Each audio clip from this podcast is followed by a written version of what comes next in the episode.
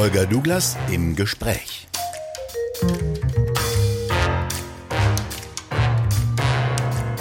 Heute mit Roland Tichy und einem Exkurs in die jüngere Geschichte der Bundesrepublik, deren dramatische Folgen wir derzeit erleben. Denn der Schrecken des russischen Angriffskrieges, die dramatische Abhängigkeit Deutschlands von Energielieferungen aus Russland kamen allesamt nicht über Nacht. Jetzt scheint das Zeitalter der Entschuldigungen angebrochen zu sein, wie bei Präsident Steinmeier beispielsweise zu sehen ist. Diejenigen, die bisher immer Russlands Präsident Putin huldigten, waren zunächst überrascht und ziemlich sprachlos, als der seinen brutalen Angriffskrieg startete. Roland Tichy, haben die denn Grund gehabt, überrascht zu sein?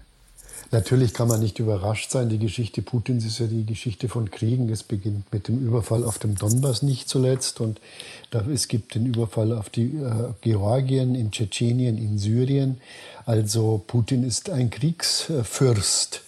Und äh, er hat auch nie Zweifel daran gelassen, dass er die Ukraine als Staat ja nie akzeptiert, sondern als Teil von Russland betrachtet. Das ist natürlich ein seltsamer Ansatz, aber Putins Devise ist ja, überall, wo Russisch gesprochen wird, ist russisches Land.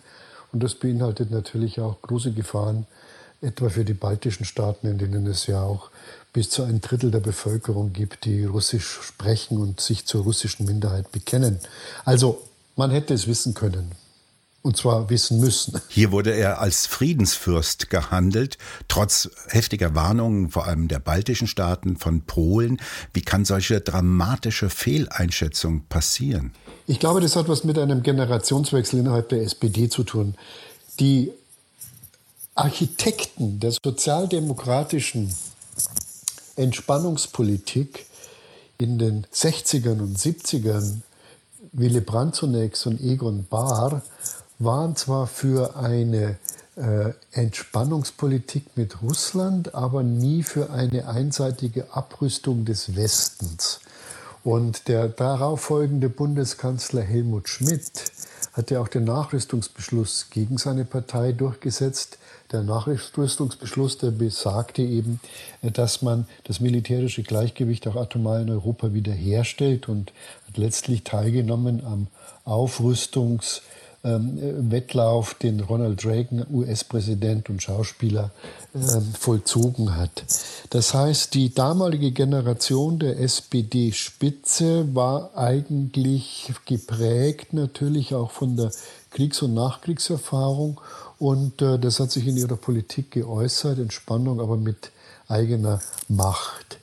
Die nächste Generation, das begann ja mit Oskar Lafontaine, äh, mit den Juso-Fürsten Gerhard Schröder und Olaf Scholz und anderen, äh, war aus anderem Holz geschnitzt. Die sahen eben dann schon wieder in der DDR das bessere Deutschland, sahen in Russland einen Partner für Sozialismus, Fortschritt und Völkerfreundschaft, sind ja auch häufig äh, in diese Bereiche gereist oder haben politische ähm, an politischen Anschluss an Verbündete eigentlich Russlands gesucht. Und diese, diese Nähe zur Sowjetunion übertragen sie oder haben sie offensichtlich übertragen auch auf Russland nach dem Kollaps der UdSSR.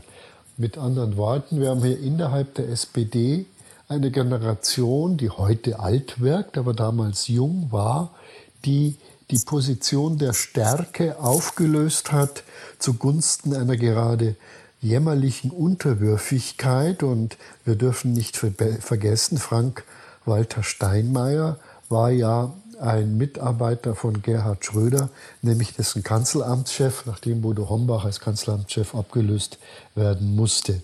Das heißt, wir haben hier äh, Politiker, äh, wie Gerhard Schröder, der ja keineswegs in Rente ist, wie immer gern so getan wird, sondern der nach wie vor Teil des Frog-Systems ist, also der Friends of Gerhard. Friends of Gerhard sind eben insbesondere Steinmeier und Olaf Scholz, sodass wir hier eine Gruppe von Politikern haben, die Putin immer schon gehuldigt haben. Der, der lückenlose Demokrat, der zweifelsfreie Demokrat, äh, der Friedensfürst, der alles Mögliche rettet. Also das ist dieser Irrtum, der sich in der Sozialdemokratie jüngeren Alters breit gemacht hat und dort auch noch wirkt. Denn man merkt ja auch, dass Klingbeil, Parteivorsitzender und Fraktionsvorsitzender Mützenich nach wie vor alles tun, um eine Unterstützung der Ukraine gegen Russland von hinten her zu boykottieren.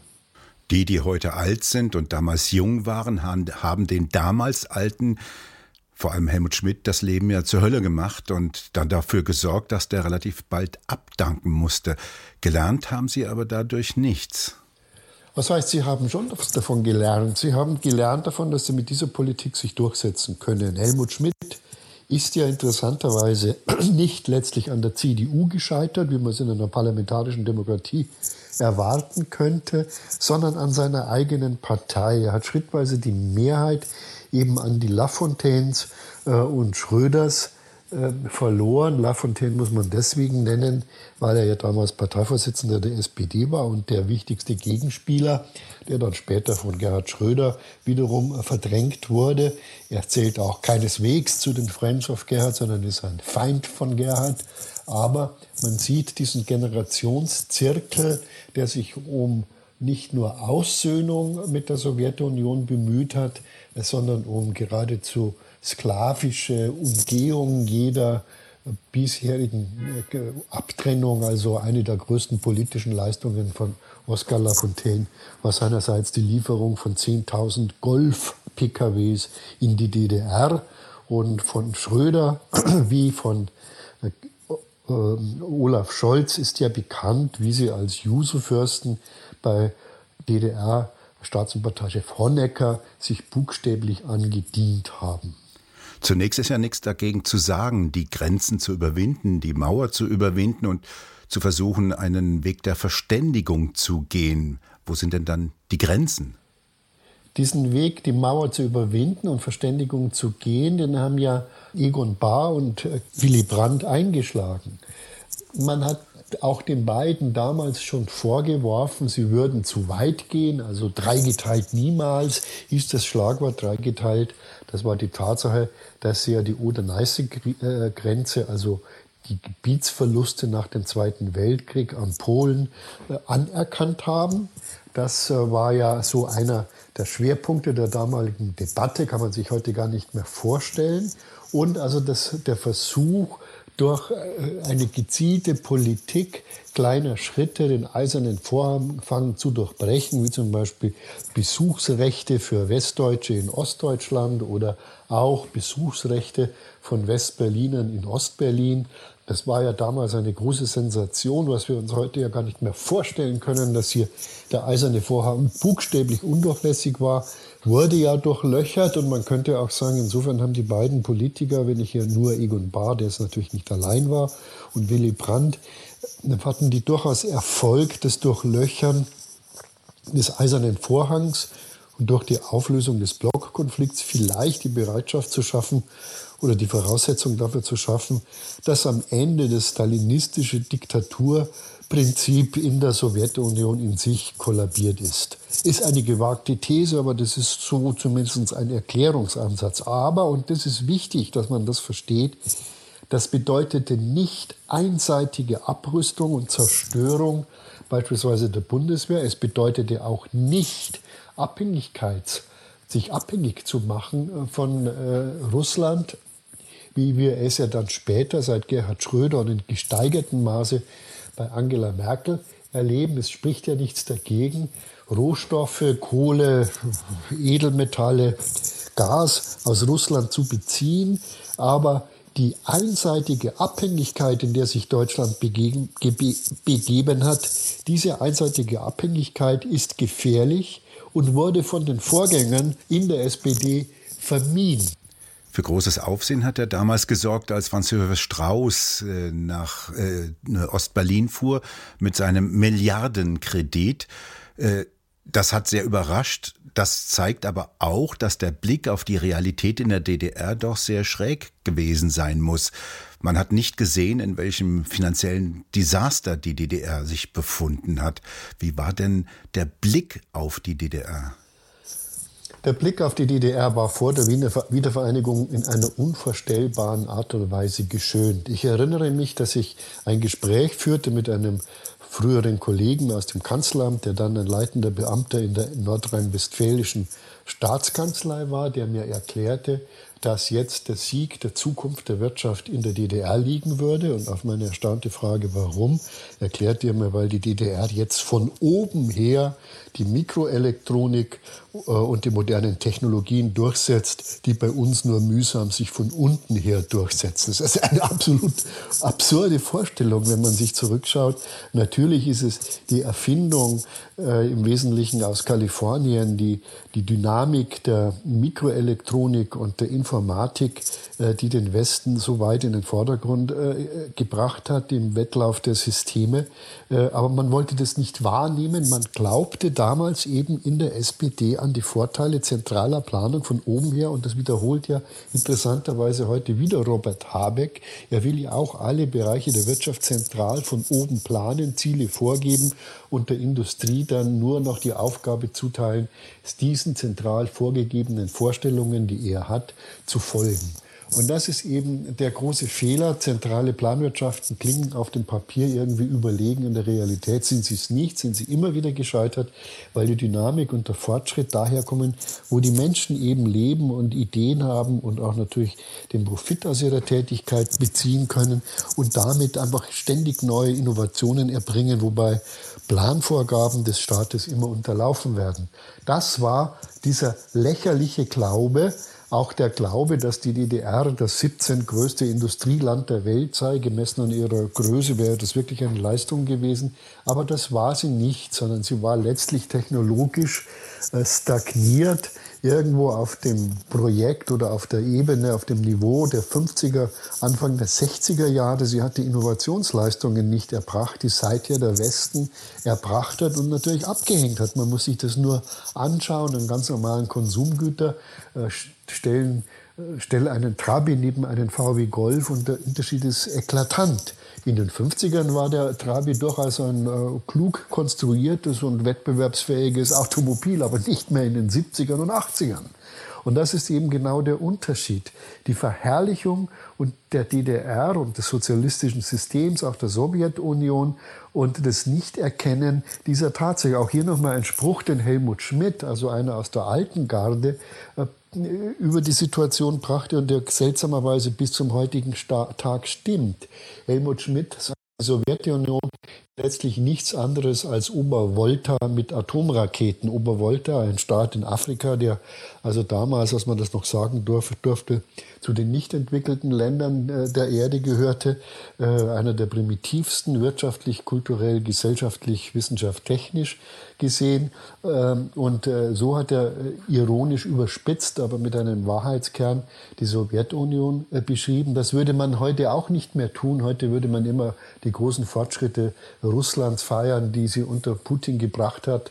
Aber das ist natürlich alles purer Nonsens. Außerhalb der großen urbanen Zentren wie Moskau und St. Petersburg ist die, Sowjet ist die Sowjetunion oder das heutige Russland immer noch eher eine Art Obervolta äh, und nicht äh, ein wettbewerbsfähiger moderner Staat. Also diese, diese Liebe zur Sowjetunion hat sich übertragen auf Wladimir Putin und auf Russland und auf da wird die eigene Jugend gefeiert und was immer da man als Gast in der Sowjetunion äh, da erleben durfte, als junger Juso, der im Westen nichts zu sagen hatte. Also da wird eine Idealisierung vollzogen, die nur noch mit äh, persönlicher infantiler Prägung im pubertären Zeitalter zu erklären ist. Wie hat denn Helmut Kohl die äh, Geschichte gesehen, die Relation zur DDR und zur Sowjetunion? Der hat ja einen etwas realistischeren Blick gehabt. Also in seinem Blick auf die Sowjetunion war Helmut Kohl nicht zu unterscheiden von Helmut Schmidt. Der hat ja am Anfang seiner Kanzlerzeit ja auch ähm, äh, Gorbatschow durchaus in die Nähe äh, mit Hitler schon gerückt in einem Interview, das dann unglaublich skandalisiert wurde, weil man das nicht darf und Gorbatschow zu diesem Zeitpunkt dann noch nicht als Reformer galt, sondern eben äh, war eben noch Repräsentant des alten sowjetischen Systems, aus dem er sich ja erst langsam gelöst hat. Und Helmut Schmidt hat aus, äh, Entschuldigung, Helmut Kohl hat aus dieser Position heraus ja durchaus eine äh, realistische Politik betrieben, die nahtlos angeschlossen hat, mehr oder weniger an die Politik von Willy Brandt und Helmut Schmidt, nämlich äh, eigene Stärke, Bindung an den Westen äh, und vorsichtige Annäherung, soweit es ungefährlich erschien, äh, mit äh, der Sowjetunion. Und es galt zu diesen Zeiten ja immer, das Prinzip, dass die Rohstoffversorgung Deutschlands, die ja immer schon eine Schwachstelle unseres Landes in der Mitte Europas ohne eigene Rohstoffe ist, dass die Rohstoffversorgung diversifiziert oder heute würde man sagen divers sein müsste. Also die, äh, das Benzin oder Öl kommt aus Saudi-Arabien, aber man hat sich auch bemüht, andere Quellen anzuzapfen.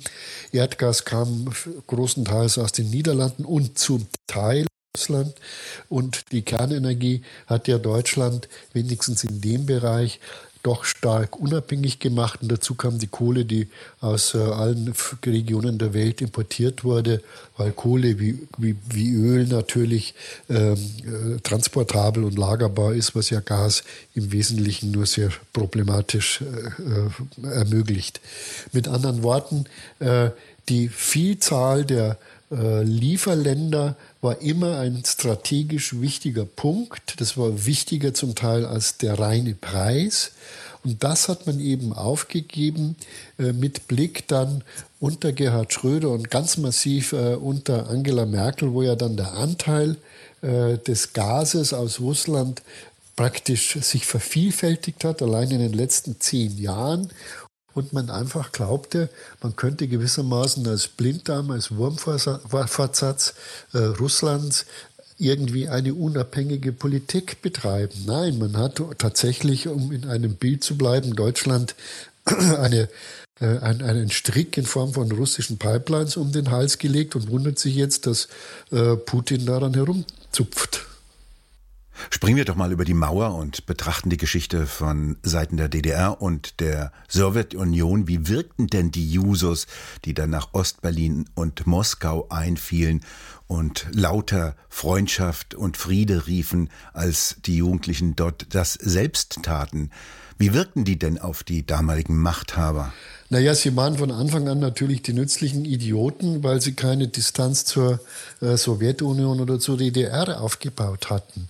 Ähm, die sowjetische Seite, und das beinhaltet ja auch die DDR, hatte japanische Angst, dass der Westen irgendwie, ähm, dass der Westen irgendwie kulturell Osteuropa Europa erobern könnte. Man darf ja nicht vergessen, dass äh, wenn man mal äh, Rock'n'Roll und äh, Beatles und Film und Lebensstil betrachtet, der Westen natürlich das Erstrebenswerte war in dieser Zeit, wahrscheinlich auch heute noch.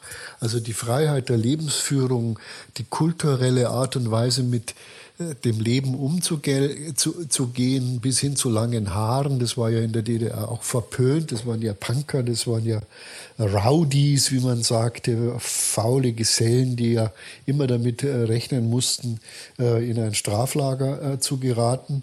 Also das war eine, eine Abwehrschlacht auf kultureller Ebene. Es gibt ja die Überlegung, dass vielleicht die Einführung des Satellitenfernsehens den Sturz des Sowjetreichs herbeigeführt hat. Denn durch das Satellitenfernsehen, das können wir uns ja heute im Zeitalter von Internet gar nicht mehr vorstellen, war es eben plötzlich möglich, mit Hilfe einer vergleichsweise einfachen Schüssel äh, europäische oder amerikanische Fernsehprogramme auch äh, in der Sowjetunion und ihren Vasallenstaaten, ihren Sklavennationen rundherum in Polen und so weiter zu empfangen. Da wurde plötzlich das Fenster aufgemacht und die Menschen äh, konnten die staatliche Propaganda mit der Realität vergleichen. Wir dürfen nicht vergessen, dass bis in die 60er Jahre, wenn es zum Austausch von äh, Arbeitskräften kam, zum Beispiel für Montagevorhaben oder ähnliches, dass äh, sowjetische Arbeiter mit einem Rucksack voller Wurst und Kohl hier ankamen, weil sie meinten, in Deutschland herrscht noch die bittere Not der Nachkriegszeit. Also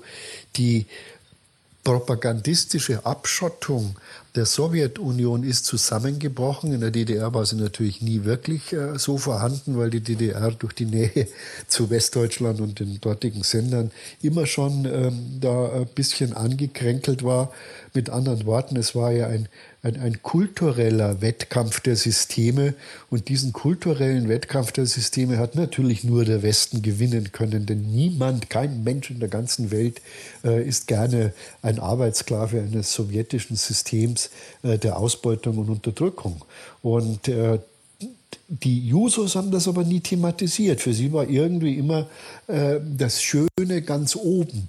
Also ich habe das bis zum Schluss, gab es eine Verblendung, auch westdeutscher Linken. Ich erinnere mich an Gunter Gauss, früher Spiegel-Chefredakteur, dann äh, in den Staatsdienst gewechselt und Vertreter der Bundesrepublik in der DDR, der war bis nach der Wende der Überzeugung, dass die DDR das kulturell überlegene System sei. Dem guten Gauss, dem Vertreter, dem offiziellen Vertreter der Bundesrepublik, für den war also diese westdeutsch-amerikanische Negermusik der angeblich schönen Bachkandate aus der DDR äh, zuwider. Der sah also im Westen nur äh, das Negative, das es sicherlich auch gibt, aber er hatte irgendwie die großartige Begabung der Selbstblendung besessen, die Hässlichkeit, die Schmutzigkeit, die, das elendige Leben der DDR völlig auszublenden. Und das meine ich nicht nur materiell, sondern auch kulturell. Und äh, äh, diese Blindheit, diese Idealisierung äh, der DDR ist ein Phänomen, äh, das eigentlich noch gar nicht aufgeschrieben wurde, weil äh, wer irgendwie etwas Negatives sagte über die DDR, galt als kalter Krieger. Das muss ich auch gegen mich richten. Ich hatte irgendwann mal die Aufgabe für ein Wirtschaftsmagazin, so 88, 87, einen Report zu schreiben über den Zustand der DDR-Wirtschaft. Und da kam man sehr schnell drauf, dass das eigentlich fürchterlich ist. Aber ich habe das dann nicht ganz so fürchterlich geschrieben, wie es sonst meine klare Ausdrucksweise ist, weil ich Angst hatte, kalter Krieger zu sein. Also wir waren unter dieser Demagogie des linken Lagers, dass wer die DDR, den Sozialismus, die Sowjetunion kritisiert, ist ein kalter Krieger und will Krieg. Und das geht ja jetzt wieder weiter. Wir erleben ja auch jetzt, äh, dass sehr schnell im Ukraine-Konflikt, wer sich gegen Putin positioniert, wiederum als Krieger und Kriegstreiber gilt, wobei völlig übersehen wird, äh, dass Kriegstreiberei was Schlechtes ist, aber noch viel schlimmer ist, ein Angriffskrieg, wie ihn Putin betrieben hat oder betreibt. Aus einem gut gepolsterten Sessel in einer schicken Berliner Altbauwohnung und mit der nötigen finanziellen Grundausstattung ausgerüstet, lässt sich ja der Sozialismus viel eher verherrlichen, wie dies Günter Gauss zum Beispiel getan hat. Ansonsten waren das ja alles Söhne und Töchter höherer, begüterter Eltern, die den Sozialismus und seine angeblichen Errungenschaften verherrlicht haben. Naja, und diese Idealisierung hat dann halt, und ich glaube, da kommt man zum eigentlichen Kern des Gesprächs, das wir miteinander ja führen wollen, zurück. Das hat dann dazu geführt, glaube ich, dass die Jungs, und es waren ja Jungs äh, in der äh, SPD im Wesentlichen und einige wenige Frauen, dass die Jungs der SPD sich, glaube ich, zu eng mit Putin dann später eingelassen haben, weil der war für sie irgendwie der legitime Nachfolger äh, dieses ganzen Systems. Dazwischen gab es auch eine durchaus teilweise berechtigte Gorbatschow-Begeisterung, weil Gorbatschow ja eigentlich ähm, die Öffnung der, der, des, äh, der Mauer die Wiedervereinigung ermöglicht hat, auch die Öffnung natürlich der Sowjetunion, die Auflösung des Sklavensystems, des Sklavenhalterregimes in den osteuropäischen Staaten ermöglicht hat. Also äh, nur äh, Gorbatschow ist Geschichte längst gewesen. Dann gab es eine schwierige Übergangsphase mit Boris Jelzin. Ähm, mit dem war nun wirklich keiner zufrieden. Äh, aber am Ende des Tages äh, war das Phänomen, äh, dass sie sich aus ihrer jugendlichen Erinnerung an die schönen Tage mit den Komsomolzinnen, dass es dann natürlich hier zu einem Verherrlichung Putins kam, die bis in die Gegenwart wirkt und Sie wollen es uns ja nicht verraten, was sie motiviert, diese unsinnige Politik zu betreiben, die gar nicht nur zufällig so sein kann, sondern sie muss ja fast langfristig geplant sein, nämlich die komplette Abhängigkeit Deutschlands von russischen Bodenschätzen. Das klingt ja schon fast wie aus einer Verschwörungstheorie, wenn man sich überlegt, in welche fundamentale Abhängigkeit sich Deutschland auf energiepolitischem Sektor von Russland begeben hat. Bekannt ist ja, dass Russland in den Anfangszeiten die Grünen und die Friedensbewegung finanziert hat, sicherlich auch aus dem Grunde zu destabilisieren. Aber welche Rolle spielte denn Russland bei dieser Entwicklung? Also ich glaube, da gibt es schon einen gewissen Unterschied, dass die äh, Sowjetunion und später Putin äh, die Friedensbewegung finanziert hat, ist, glaube ich, klar. Äh, man muss sich da nur dieses wunderbare Buch von Bettina Röhl anschauen, Die Raff hat euch lieb, in der sie beschreibt, wie sie als Tochter eines äh, erfolgreichen Hamburger Power Couples, würde man heute sagen, äh, dem Besitzer und Verleger und Chefredakteurin von Konkret. Einmal im Monat oder einmal im Vierteljahr kam ein grau gekleideter Herr mit einem seltsam geformten Pepita-Hütchen und einem grauen Koffer, aus dem dann äh, das Geld bar über den Tisch gereicht wurde zur Fortsetzung der linken Arbeit von äh, konkret. Also die DDR hat natürlich und die Sowjetunion haben natürlich massiv Einfluss genommen auf die in Anführungszeichen kritische äh, Szene in Deutschland und dazu gehört natürlich die Jusos in sehr starkem Maße.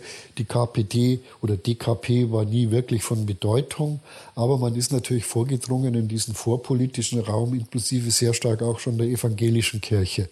Also das war die Hauptstoßrichtung und die hat natürlich eine unheimliche Wirkung entfaltet.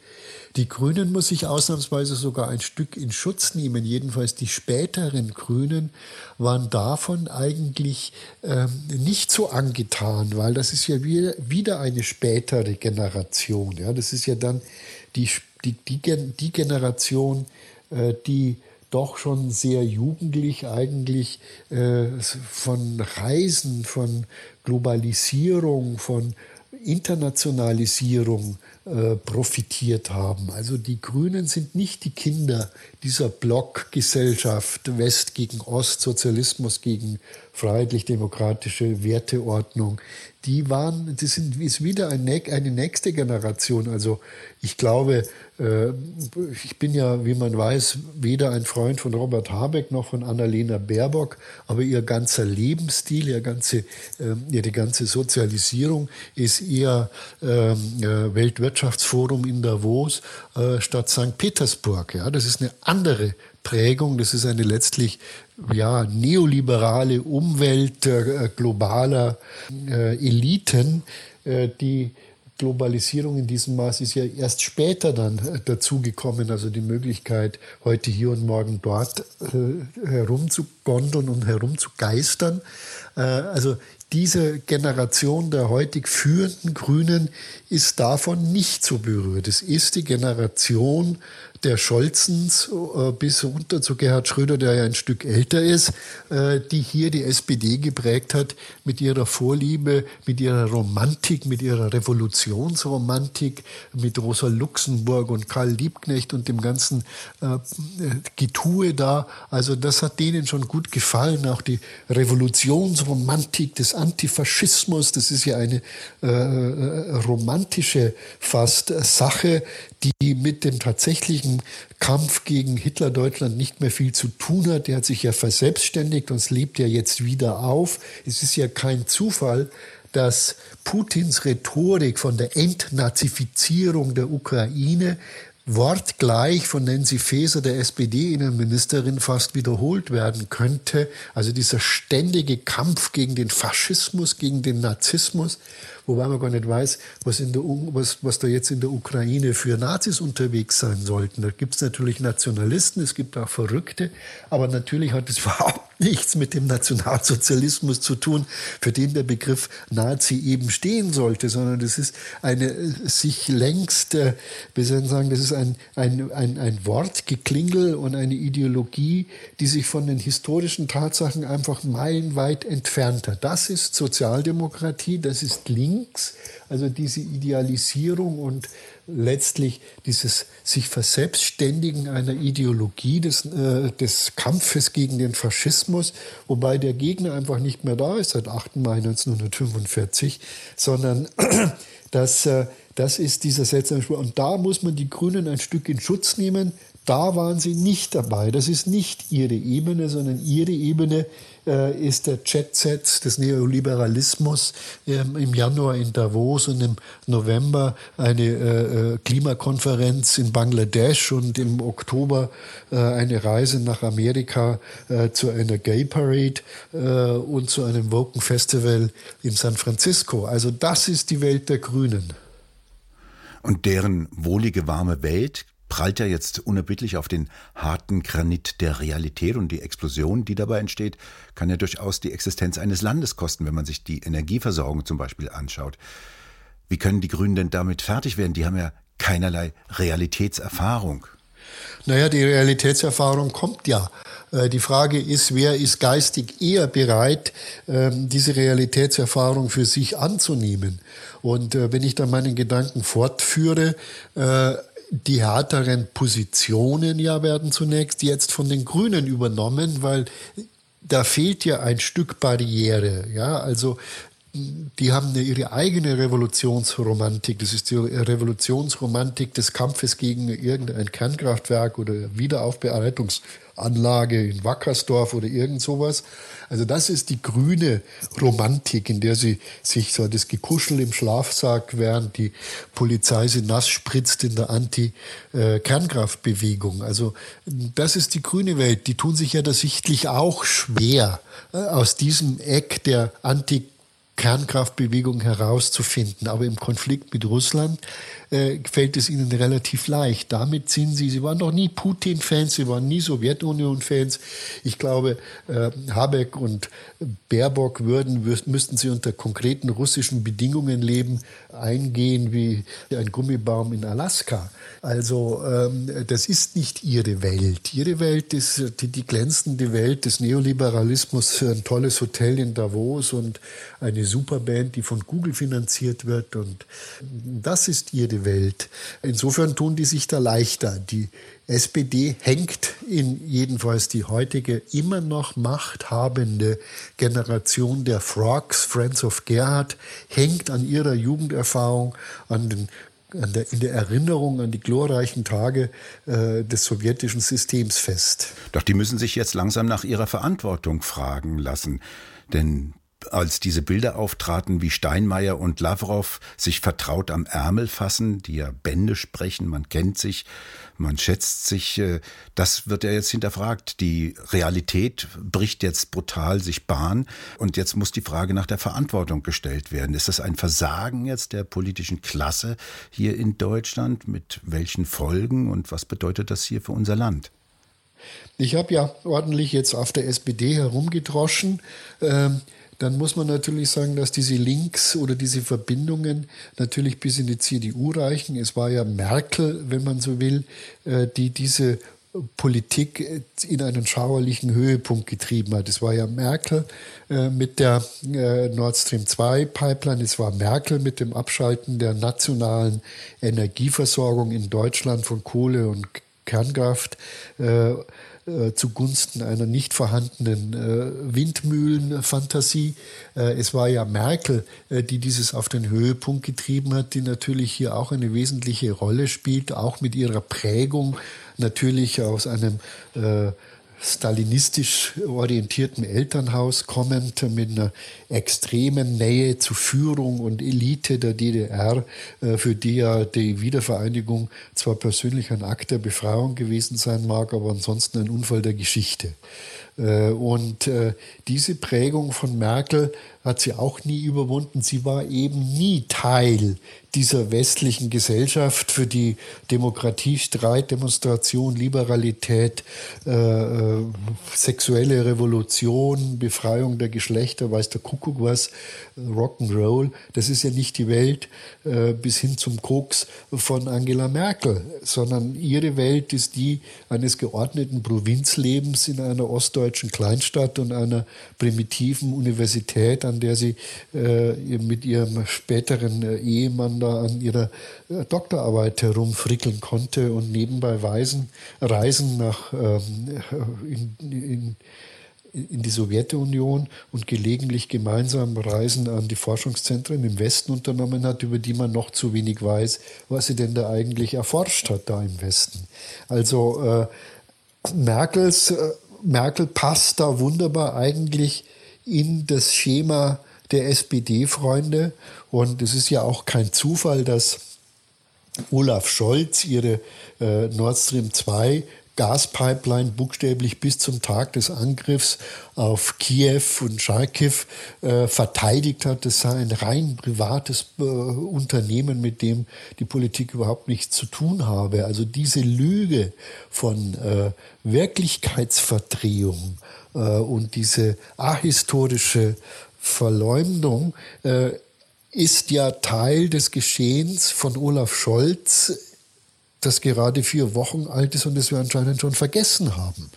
Also Olaf Scholz hat diese Art von Politik, die Merkel eingerührt hat, bis zum allerletztmöglichen Zeitpunkt enorm verteidigt. Und äh, ich weiß nicht, äh, wo da die Zwänge sind, die ihn dazu gebracht haben, sich so nahtlos an etwas anzupassen Knüpfen anzukleben, wie, wie mit Patex, was ja schon bei Angela Merkel äh, und bei Gerhard Schröder sowieso Fragen stellt. Also bei Gerhard Schröder wird ja immer die persönliche Vorteilnahme über seine Honorierung von Aufsichtsämtern angeführt, äh, was Merkel erhalten hat, wenn sie etwas erhalten hat, in welcher Währung, das wissen wir ja nicht. Das ist ja die Frage, unter welchen Zwängen stand möglicherweise Merkel die er gewiss nicht eins getan hat, nämlich die Interessen Deutschlands vertreten hat, wie man jetzt hier am Ergebnis sieht. Welche Einflussnahmen gab es denn da möglicherweise von Moskau auf Merkel? Das wissen wir natürlich nicht. Dazu gibt es eine Reihe von Dokumenten, die allerdings, soweit ich das sehe, und Überlegungen, äh, äh, denen am Ende der Beleg fehlt. Es fehlt, wenn man so will, äh, der Zahlungsbeleg, äh, wobei gezahlt wird ja nicht nur in Geld, wird ja mit anderen Vorteilen auch bezahlt. Äh, das fehlt.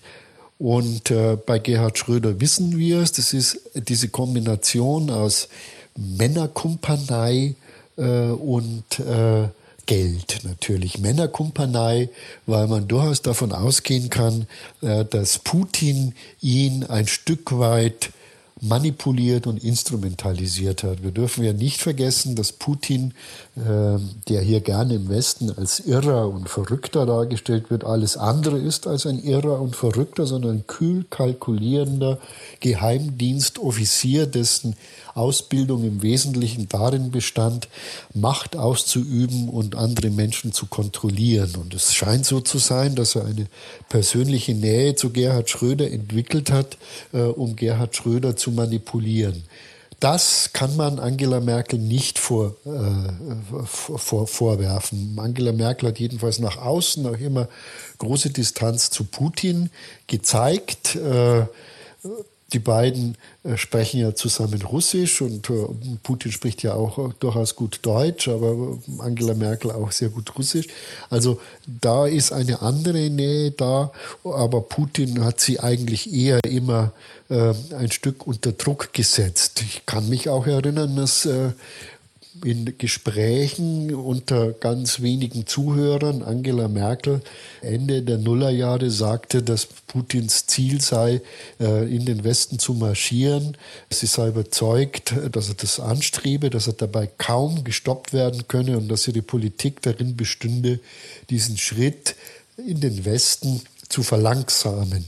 Wenigstens nach außen im kleinen Kreis war also Angela Merkel durchaus der Gefahr sich bewusst, die von der Expansionspolitik Putins ausgeht. Was ja bei uns immer interpretiert wird als Ostwanderung der NATO ist in Wirklichkeit ja wieder eine Westwanderung der Sowjetunion äh, alten Stils in geografischen Mustern.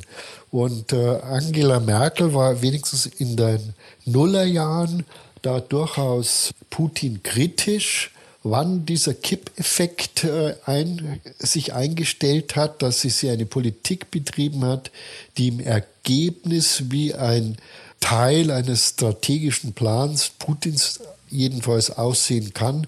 Das ist mir auch noch ein Rätsel, was da passiert ist, wo der Knick ist, an der ihr Putin anscheinend die Marschrichtung verändert hat. Wir erleben ja jetzt Entschuldigungsarien von handelnden, führenden Figuren, das sei ein Fehler gewesen, die totale Abhängigkeit von Russland zu forcieren und deutlicher kann ein Versagen der politischen Klasse ja nicht sichtbar werden. Wie ernst sind denn jetzt diese Entschuldigungen gemeint und vor allem, was machen wir denn jetzt damit?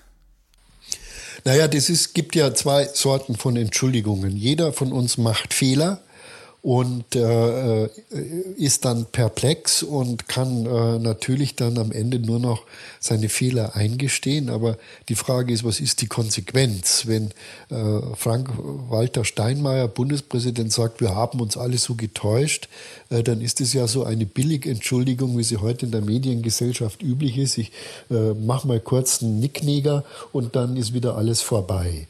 Und äh, so kann es ja nicht sein, sondern äh, da möchte man ja schon wissen, wo ist man falsch abgebogen. Es ist ja nicht so, dass es keine Warnungen gegeben hätte. Die Kritik an der einseitigen Ausrichtung unserer Energiepolitik, die Kritik an dieser äh, Abhängigkeit Machung von der Sowjetunion und später äh, Russlands ist ja nicht neu, sondern die ist ja, diese Kritik verfolgt ja ständig. Und dass das Ende der Kernenergie mit Abhängigkeit von Russland erkauft wird, das stand ja an den Preiszetteln, die man an die Atomeier geklebt hat, die stillgelegt wurden. Also hier gibt es ja schon erhebliche Fragezeichen, die jetzt aufgearbeitet werden müssten, wenn der baden-württembergische Ministerpräsident Kretschmann verfügt hat, dass man bei Felixburg Teile der Kernkraftinfrastruktur einfach gleich in die Luft sprengt, um nur ja keinen Rückweg zu ermöglichen, dann muss man sich ja schon die Frage gefallen lassen, was hat da diesen Mann, der aus der Generation Schröder stammt und früher beim Kommunistischen Bund Westdeutschland tätig war, was hat diesen Mann da geritten? Also wir haben hier einen Erklärungsbedarf, der buchstäblich die Eliten dieser Generation umfasst. Und das muss irgendwann aufgearbeitet werden, fürchte ich. Roland Tichy, Dankeschön für das Gespräch und den Exkurs in die Geschichte der Bundesrepublik, deren dramatische Folgen wir derzeit gerade erleben.